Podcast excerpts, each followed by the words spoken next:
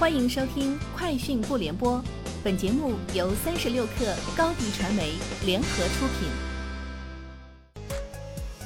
网罗新商业领域全天最热消息，欢迎收听《快讯不联播》。今天是二零二零年七月二十九号。据消息人士透露，蚂蚁花呗内部正在孵化一款新的信用付产品，内部名称为“月月付”，目前已向少量用户开放。据了解。与花呗分期不同的是，这款新产品目前分成十期，未来可能最多分二十四期，用户按月支付货款，并且没有任何利息。三十六氪获悉，钉钉今天正式上线学生号产品，主要面向全国中小学生用户群体。钉钉学生号也被看成是学生版钉钉。据悉，钉钉学生号目前只能通过家长才能领取。孩子加入所在学校的钉钉班级群后，便可获得领取学生号的资格。新东方在线在港交所发布公告称，集团预期于截至二零二零年五月三十一号止录得大幅亏损净额，金额在人民币七亿元至人民币八亿元。二零一九财年亏损额为零点六四亿元，亏损主要是因为销售及营销、研发开支及营收成本增加。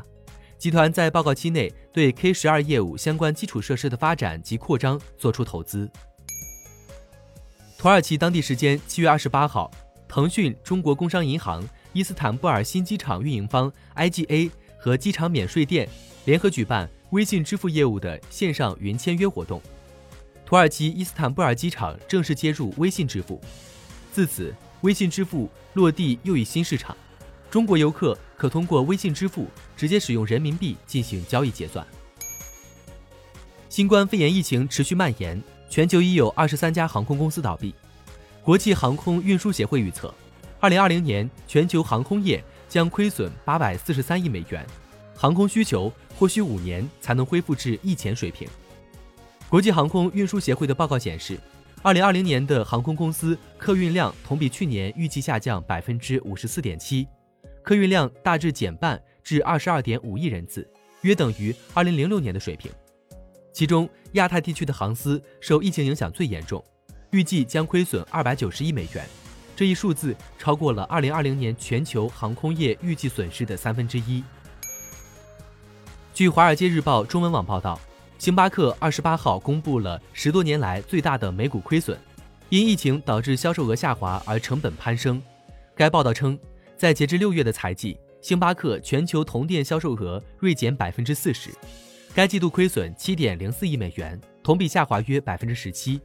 另据媒体六月报道，星巴克表示，未来十八个月，星巴克会永久关闭四百间美国及加拿大的分店，并会将本年度计划的开店数目减半，即由六百间减至三百间。